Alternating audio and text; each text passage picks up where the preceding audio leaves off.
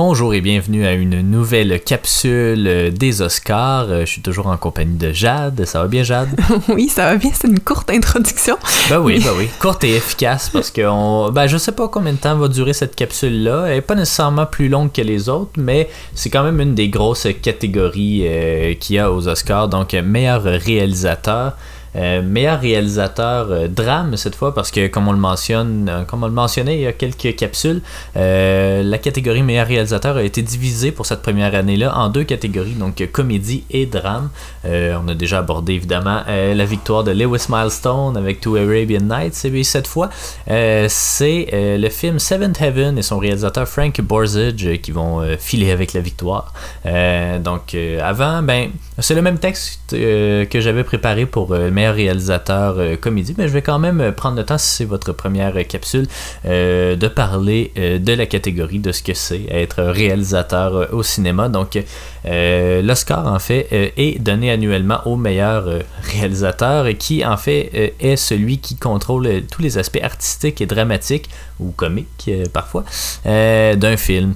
Euh, il visualise le scénario tout en guidant l'équipe technique et la distribution pour accomplir sa vision. Euh, il joue un rôle clé dans toutes les facettes du film. Il choisit souvent la distribution finale, les décors et les aspects créatifs d'un film.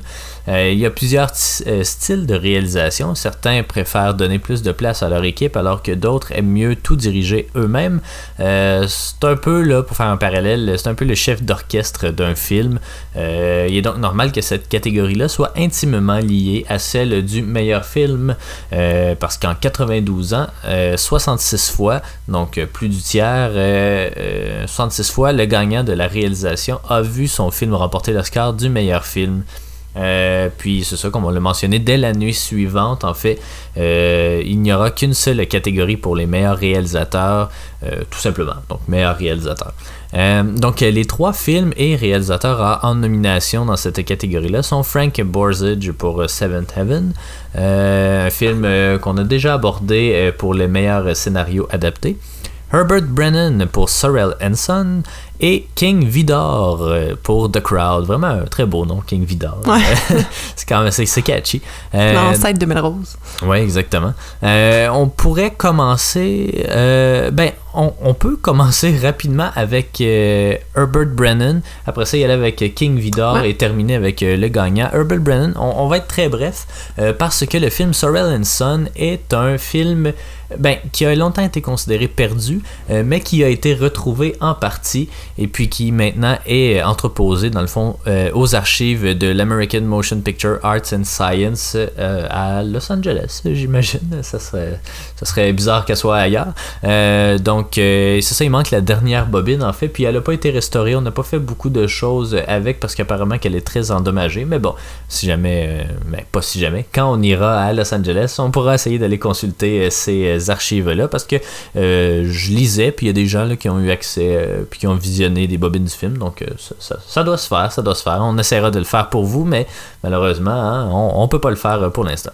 Euh, donc, un mot sur le réalisateur Herbert Brennan, né en 1880, mort en 1958, est connu pour les films Beau Geste, Ivanhoe et Sorrel Son, évidemment. Euh, c'est également un acteur à ses heures, notamment dans des vaudevilles avec sa femme Ellen Oberg. Euh, il signe avec la Fox en 1915 jusqu'en 1923, euh, après avoir opéré un cinéma en Pennsylvanie. Puis il va signer avec Paramount, avec qui il va faire des films aux thématiques britanniques. apparemment que celui-là s'inscrit un peu là-dedans, de ces espèces de, drames britanniques-là. Euh, celui-là étant Sir Hanson, évidemment. Avec l'arrivée du cinéma parlant, il quitte vers l'Angleterre en 1934, mais met un terme à sa carrière euh, dès 1940. Donc, euh, très, très courte carrière. J'ai pas vérifié en fait combien de films il a fait en carrière. C'est sûr que la plupart des, réalisateurs, quand ils commencent tôt au cinéma, c'est beaucoup de courts-métrages pour lesquels ils sont crédités. Bon, 124 crédits IMDB, c'est quand même considérable. mais c'est ça, en fait, de longs-métrages, ben, quand même considérable aussi. Euh, mais euh, pas mal euh, moitié-moitié entre des courts et des longs métrages. Mais c'est ça, les mm, beaux gestes, je crois, qui est le film qui est son plus connu, malgré qu'il n'a pas pu être nommé aux Oscars, parce que c'est un film de 1926, et donc les Oscars n'existaient pas. Euh, Sorrel Son, c'est un film de 1927 qui est un drame qui met en vedette H.B. Warner, Anna Q. Nielsen, Mickey McBann, Lionel Belmore et Louis Volheim, qui, si je ne m'abuse, est l'un des deux euh, Arabian Nights euh, dans To Arabian Nights. le film raconte l'histoire d'un vétéran de la guerre qui élève son fils qui s'appelle Kit après que la mère ait quitté la famille. Sorel euh, travaille dur pour arriver et donner un avenir à son fils, mais leur dynamique est perturbée lorsque, des années plus tard, la mère, la mère revient. Euh, donc, euh, c'est ça. On l'a pas, on l'a pas vu. C'est dur. Évidemment, non, c'est ça. C'est dur de commenter. On peut pas dire grand chose non plus de, évidemment, du travail de Herbert Brennan. mais bon, que voulez-vous? L'histoire est basée, par contre, sur une vraie personne qui est Moxley Sorel. il y a eu un remake en 1934 avec H.B. Warner, encore une fois, qui reprend son rôle. Puis il y a une mini-série euh, britannique en 1984 euh, qui euh, se trouve sur YouTube. Donc allez voir ça. On aurait peut-être pu regarder ça pour se donner une idée. Ouais, mais tu sais, ça aurait pas. Oui, mais ça aurait pas donné une idée de son travail puis de sa nomination. Là. Ça aurait donné une idée du projet général, mais je pense on peut pas vraiment juger de, en tout cas, de son travail à lui, mais bon, c'est mon avis. Mais oui, on aurait pu euh, faire ça. On, se préparera mieux la prochaine fois. Bon, oui, ben, c'est pas la fin du monde. À un moment donné, ça, prend 6 heures, écoutez la mini-série, donc euh, voilà. Euh, puis c'est basé sur le roman du même nom de Warwick Deeping. Donc, c'est tout. On peut pas en dire vraiment plus long. Euh, on peut y aller, euh, on peut enchaîner en fait avec King, Vidor, et le film The Crowd qui est considéré comme un des grands classiques du cinéma de l'âge d'or euh, d'Hollywood. Oui, ben certainement. Dans le fond, King Vidor, j'ai comme oublié de noter les dates de sa naissance et sa mort. Par contre, oui, vas-y. Il y a eu une très très longue carrière dans le, dans le cinéma. On parle de 67 ans à titre de réalisateur et il détient un Guinness pour ça parce qu'il a commencé en 1910 et euh, son c'est 1913 pardon. Puis son dernier film c'était 1980 le à titre de réalisateur. Fait que 67 ans quand même euh, à, faire des films. Né en 1894 et mort en 1982 donc 88 ben ans. Ben excellent. Puis euh, il a réalisé dans le fond plusieurs plusieurs films dans, dans sa carrière. Puis six dans lesquels des acteurs actrices étaient en nomination pour l'Oscar du, du meilleur acteur ou actrice. Puis il y en a un qui a gagné qui serait euh, Wallace Beery pour euh, The Champ en 1931. Donc, euh, ce film-là, The Crowd, 1928, un drame, romance, avec une distribution qu'on ne connaît pas. J'ai regardé vraiment pour voir s'il avait joué dans d'autres affaires qu'on avait vues honnêtement, la plupart de ces acteurs-là étaient euh, uncredited dans euh, la plupart des projets auxquels ils ont participé. Euh, Eleanor euh, Boardman, Eleanor Boardman, qui joue Mary, qui est un peu, le, ben, pas le personnage principal, mais la femme du personnage principal, mais on insiste beaucoup sur Mary dans le film. C'était sa deuxième femme au réalisateur, donc probablement pour ça qu'elle a eu ce rôle-là. James Murray, qui joue John, qui est mort tragiquement pas longtemps après, dans le fond euh, moins de dix ans après, euh, parce qu'il était un peu alcoolique. Il est mort d'un accident, là, mais euh, il était sombré dans l'alcoolisme, puis il est mort ben à 35 ans. ensuite, Bert Roach, qui joue Bert, Estelle Clark, qui joue Jane. Bert et Jane sont un couple d'amis de, de, John et Mary. Daniel G. Tomlinson et Dell Henderson, ou Henderson, qui jouent les frères de Mary, puis Lucy Beaumont, qui joue la mère de Mary. je trouvais qu'elle ressemblait à la sorcière dans Le Magicien d'Oz, mais malheureusement, elle est décédée en 1938. Donc, euh, puis elle était vieille, elle avait comme 70 ans, euh, fait que c'est assurément pas euh, la sorcière du Magicien d'Oz. juste pour finir, ben, précisant en fait sur King Vidor, il y a il y a eu de nombreuses nominations aussi à travers sa carrière aussi. C'est un des, grands réalisateurs. Cinq nominations totales, jamais gagné, mais on lui a donné un Oscar honorifique en 1979. Il était nominé pour The Crowd, évidemment, mais aussi pour Alléluia l'année suivante. Donc, on va pouvoir. Euh, qui était euh, une comédie musicale euh, mettant en vedette seulement des Noirs. Ah, ben, fait que, quand même assez progressiste. Effectivement. Il a été nominé aussi en. nommé, en fait, en 1931 pour The Champ, en 1938 pour The Citadel et en 1956 pour pour War and Peace, le fameux ah, ben oui. Ben, chef-d'œuvre de. Ben oui. Tolstoy, euh, Tolstoy, ouais, je pense que c'est Tolstoy, ouais. Euh, ben, Ouais. c'est super Continue, intéressant, oui. Dans le fond, euh, le film, de quoi ça parle? Ben, on suit, euh, grosso modo, la, la vie de, de, de John Sims, de Mary Sims, euh, bon, qui sont pas ensemble au début, évidemment. Donc, on voit l'enfance de John, euh, la mort de ses parents, qu'on devine, Ouais, les deux parents. Euh, après ça, ben, il commence à travailler. À 21 ans, il rencontre Mary, se marie avec Mary, ont des enfants ensemble. Il y a des petits drames quand même familiaux. Puis c'est un peu euh, les hauts et les bas de cette vie-là, de cette routine-là aussi. Euh, puis de... euh, en fait, John va toujours être un peu malheureux dans son travail, chercher à avoir une autre situation professionnelle, puis écrire des slogans pour des compagnies de publicité pour gagner de l'argent. Donc, il espère avoir un breakthrough professionnel. Puis c'est cette, vie-là, cette difficile vie-là, puis la, la résilience, là, fait qu'on suit un peu ça. Puis le désespoir de Mary à travers tout ça. Très, très positif comme film. Ouais, exactement. Euh, avant de parler peut-être de son travail sur le film, euh, je présenterai peut-être Frank Borzage, puis après Ouais. ça, on pourra comparer les, les deux des trois euh, qu'on a vus. Donc, Frank Borzage, euh, 1894, mort en 1962, connu pour quand même plusieurs films. C'est lui aussi, c'est un quand même un pire réalisateur. Donc, Humoresque, Bad Girl, Street Angel, A Farewell to Arm, Flirtation Walk et No Greater Glory, tous des, tous des films qui ont déjà été nommés aux Oscars, euh, euh, ben, qui vont être nommés aux Oscars en fait après 1929. Euh, il arrive au cinéma en tant qu'acteur dans des westerns et des courts-métrages comiques euh, en 1912. Euh, il a travaillé sous contrat avec la Fox de 1925 à 1932, euh, avec la Warner de 34 à 37 et MGM de 37 à 42. Il est surtout connu pour ses, des films sentimentaux et des tragédies. Euh, donc, euh, Seventh Heaven euh, entre dans ces catégories-là. C'est l'un des quatre réalisateurs à avoir remporté plus d'un Oscar de meilleur réalisateur sans que ses films aient remporté l'Oscar du meilleur film. Ah, bon. Donc, son autre nomination, en fait, pour meilleur film était Bad Girl et Seventh Heaven. Donc, il y a plus de 100 crédits de réalisation, ce qui est quand même pas rien. On rappelle brièvement des informations sur Seventh Heaven, film de 1927, un film drame, un drame, un film romantique qui met en vedette Janet Gaynor, Charles Farrell, Albert Grant, David Butler. Euh, un résumé euh, bref, là, en fait, c'est raconte l'histoire de Chico euh, qui euh, travaille dans les égouts de Paris. Il rêve de devenir un balayeur, donc hein, de s'élever vraiment. S'élever littéralement. hein. Ben oui, c'est ça, au moins au niveau de la rue. Un jour, il sauve une jeune femme et de sa sœur qui profite d'elle, et les deux font semblant d'être un couple pour conserver l'alibi. Euh, mais le- ce qui devait arriver arriva, les deux tombent, le- tombent amoureux, mais ils seront euh, séparés par la conscription de la Première Guerre mondiale. Puis euh, on l'avait déjà mentionné aussi, mais ça marque le premier de 10 ou 11 films, je crois, euh, euh, que feront Janet Gaynor et Charles Farrell ensemble, en fait. À en titre tant de que couple, ouais, ouais. c'est ça. Euh, donc, euh, comparons, comparons les deux parce que c'est Ouais. Frank Borzage qui l'emporte. Euh, Est-ce que tu es d'accord avec ce choix-là? Ben, écoute, c'est tellement difficile à dire. Tu sais, c'est, je, je trouve pas que c'est une catégorie facile à juger. Euh, acteur, ça se fait mieux. euh, meilleur film qu'il faut juger parce que c'est Ouais, des éléments. mais, euh, mais en même temps, je, je sais pas, les deux films sont, sont différents. Les, les deux ont pas le- la même énergie. C'est euh, The Crowd, c'est vraiment plus négatif. C'est vraiment plus euh, ben, difficile à regarder dans le sens que c'est un peu comme The Pursuit of Happiness. Là. Je veux dire, c'est, c'est jamais le fun, là.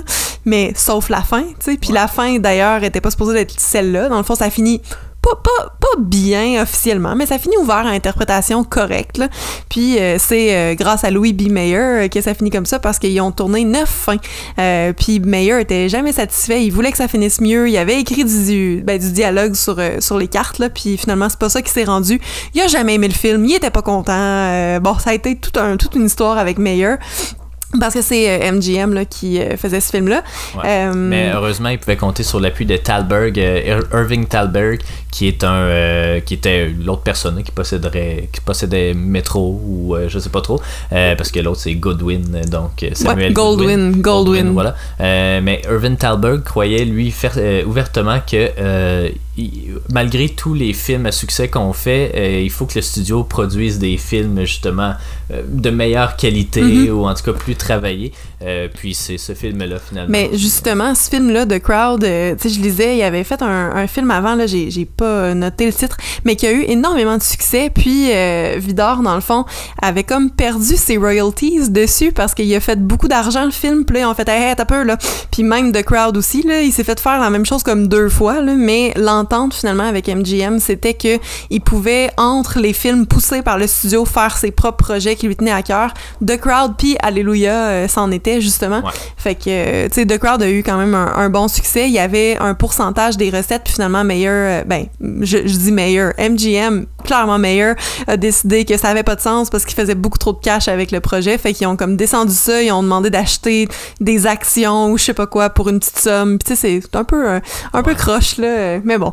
Mais, Euh, mais pour juger de la catégorie, moi, ce que souvent ce que ce que je fais, c'est que j'analyse un peu ce qui ressort. Tu sais, quel élément euh, singulier euh, se trouve dans le film? Tu sais, par exemple, pour Seventh Heaven, euh, il y a le moment, puis tu sais, c'est- toujours touché parce que oui, c'est pas le réalisateur nécessairement qui le fait, mais euh, par exemple, la, la scène où il monte du rez-de-chaussée jusqu'au. ouais, les sept étages, là. Ouais, ben ouais, c'est ça, j'imagine qu'il y en a sept, là, mais parce que en fait, c'est, ils ont construit un échafaud de trois étages à côté qui montait, en fait, c'était comme un ascenseur, puis ils montaient Mhm. la caméra au, même moment que, que, que le couple, en fait, là, que Janet Gaynor et Charles Farrell montaient euh, jusqu'au septième ciel. Euh, mais euh, donc il y a ce moment-là quand même qui est assez, euh, qui est assez impressionnant dans le film. Il y a puis il y, a, y plusieurs scènes de guerre aussi qui semblaient assez populaires auprès des membres euh, votants. Euh, on l'a vu, Lewis Milestone, selon moi, c'était pas le meilleur film euh, Ouais. non plus, euh, To Arabian Nights, mais c'est un film quand même de grande envergure, beaucoup de décors, beaucoup de lieux. Ici, il n'y a pas tant de lieux que ça, mais tu sais, il y a les toits de Paris. Bon, évidemment, Ouais. c'est pas des toits, là, on, on- on se doute que c'est en studio, mais c'est quand même, il y a quand même des plans spectaculaires, des plans par la, par la fenêtre euh, qui donnent sur la rue, puis en tout cas, des gens qui marchent euh, dans la rue. Il y a quand même, euh, c'est ça, il y a quand même quelque chose euh, de bien, aussi une belle structure avec euh, les accroches, là, je me souviens plus trop, là, ben, le couple, quand euh, il est séparé par la guerre, euh, évidemment, euh, la fille reste à, Paris, puis l'autre Ouais. va à. L'horloge, là, qui C'est ça, regarde. à euh, 11h, ils pensent ouais. l'un à l'autre, puis ils se disent une petite phrase ou quelque chose comme ça. là. Donc, euh, Ouais, pour, pour, Mais- pour le film, pour, pour, pour le genre, en fait, c'est quand même euh, pas si mal. Euh, mais. puis- Mais tu sais, c'est ça, il n'y a pas tant de grosses scènes de guerre. Il y en a un petit peu euh, vers, vers la fin, dans la deuxième moitié. Mais pas tant que ça, j'ai trouvé. Là. Mhm. Euh, rien qui justifiait vraiment. Tu sais, c'est un film efficace, c'est quand même bien fait, euh, mais sans plus, à mon avis. Ouais, ben là, je vais peut-être euh, juste enchaîner sur euh, King, ouais. euh, Bah King oui, Vidor, dans le fond. Euh, mais c'est sûr que j'ai quand même un petit peu d'informations qui font en sorte que ça ajoute euh, du, du ben, charisme faut là, au- à la réalisation. Tu sais, dans le fond, on, on- je pense qu'on s'était passé une réflexion aussi. Le film se passe à New York, dans, dans, un, dans une tour à bureau qui existait pour de vrai, mais qui a été détruite là, parce qu'elle faisait de l'ombre sur Wall Street. Hein, que voulez-vous? Puis... Euh, ce, ce, ce film-là a été tourné pour de vrai à New York avec des caméras cachées dans une vraie foule, dans des vrais piétons, du vrai trafic, des vrais policiers. Puis apparemment, il y avait un beau euh, petit clin d'œil à ça. Euh, puis on- je pense pas qu'on l'ait euh, remarqué Non, nécessairement. coup. Euh, mais dans le fond, il y a un moment où euh, il y a un policier là, qui fait le trafic, dans le fond, qui va regarder directement la caméra puis dire aux gens, OK, ben continuez à avancer puis tout ça, mais c'était une caméra cachée. Puis euh, il a décidé de, le- de le garder dans, dans le film. J'ai pas vraiment remarqué ça, mais euh, c'est ça, dans le fond, ça a été tourné pour vrai finalement parce que euh, il, voulait pas euh, faire ça il voulait pas faire ça comme un film hollywoodien dans le fond puis c'est un peu ça son objectif il a pas voulu prendre d'acteurs qui étaient connus établis puis tout ça parce qu'il voulait représenter la vraie vie le vrai monde puis tu sais dans le fond la, la misère aussi. Fait qu'il voulait pas des têtes d'affiche. Fait que tu sais à ce niveau là je trouve que le film est, est réussi. Par contre on n'a pas de base. Fait qu'on peut pas le savoir euh, Non, pour pour mais- les années. Mais le, le feel euh, réaliste de, du trafic se sent. Puis on, on, on avait remarqué euh, quelques quelques cool. affaires. Euh, parce que c'est chargé là, comme comme Ouais. scène. Puis ça ferait beaucoup de, de figurants très différent, très différent de, de Speedy, qui se passe à New York aussi, mais qui- les, les rues sont beaucoup moins chargées, Oh, pas, oui. pas mal moins de gens. On Euh, est dans, temps, dans le vrai film- euh, Times Square et euh, ben, Financial District et En même temps, c'est un film qui s'appelle The Crowd, donc ça serait plate un peu qu'il- que ça soit pas chargé. Mais bon, c'est une, une belle métaphore aussi sur euh, l'espèce d'inhumanité en ville, de l'espèce de perte d'identité, parce que c'est des gens qui viennent un peu de la campagne. Je me souviens plus exactement. là, Mais en du fait, de c'est euh, de The Crowd. L'objectif, c'était de euh, son père, je pense, qui avait dit, tu sais, faut que tu sortes de la masse, faut que tu sois reconnu, puis tout ça, puis que tu sois pas comme les autres. Puis là, à chaque fois dans le film, on parle de The Crowd parce que tout le monde fait la même chose, tout le monde travaille aux mêmes endroits, Ouais. tout le monde euh, achète les mêmes choses, puis tout ça. Puis c'est de d'essayer de se dégager de ça. Puis là, il disait, The Crowd va euh, euh, rire avec toi tous les jours, mais te supporter dans ta peine une seule journée parce qu'il y arrive quand même des, des événements plutôt tristes dans le film, puis il n'y a pas de support. Euh, fait que c'est un peu euh, ça. Est-ce qu'on veut faire partie de la masse? Est-ce qu'on veut s'en dégager? C'est difficile d'avoir du succès. Euh, c'est dur de trouver sa place aussi. Je trouvais qu'au niveau de la réalisation, parce que j'aimerais ça en parler plus, ou peut-être qu'on s'en gardera pour un meilleur film, euh, mais au niveau de la réalisation, il y avait quand même des plans euh, assez novateurs, tu sais, euh, par exemple, pour euh, faire passer les, les années. Oui. C'est des dominos qui, euh, de 1900 jusqu'à 1912. Euh, il y a des plans où euh, il pense à, à sa fille À qui sa a fille. été euh, blessée. Puis là, euh, c'est ça, il a comme dans C'est dans sa tête. Là, il, revoit l'accident, puis euh, sa Ben, il- fille. euh, Ouais, c'est pas l'accident, mais en tout cas, ouais, c'est sa Bah fille ouais. qui marchait, me semble. non, il revoit la voiture aussi, euh, comme revoit la voiture. 12 fois. Là, qui- Mais, mais c'est ça, il y a quand même des plans qu'on voit pas nécessairement beaucoup dans les films de cette époque-là, qui, qui, qui sortent du lot un peu. Puis la réalisation, c'est ça, c'est c'est des, des plans. Chaque plan est quand même assez intéressant. Tu sais, c'est. C'est travaillé malgré que la plupart du film se passe dans un appartement ou que ce soit juste la, drama en- entre couples. Euh, une drama que j'ai trouvé quand même assez euh, novatrice aussi pour l'époque. C'est quand même, je veux pas dire féministe, là, mais tu sais, c'est très. euh, ça critique beaucoup le, patriarcat puis comme le- les hommes qui, prennent toutes les décisions dans un couple.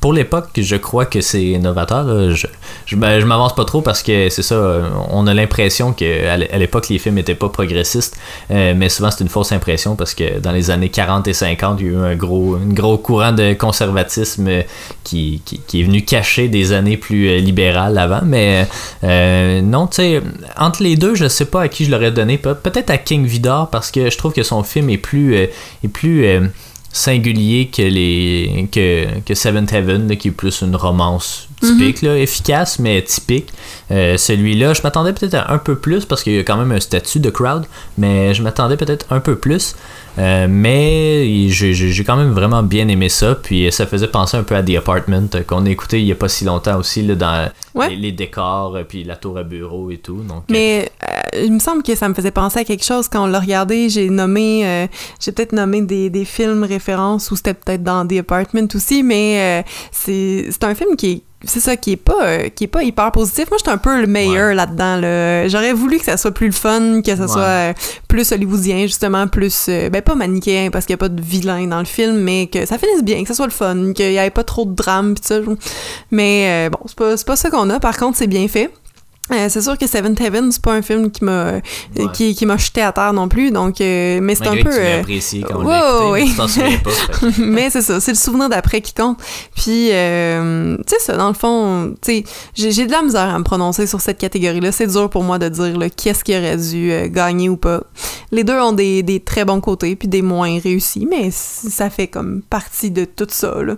Bah oui, bah oui. Donc voilà, c'est ce qui complète notre tour d'horizon de la catégorie meilleur réalisateur Donc merci d'avoir été des nôtres, puis on se retrouve pour une autre capsule sur les Oscars.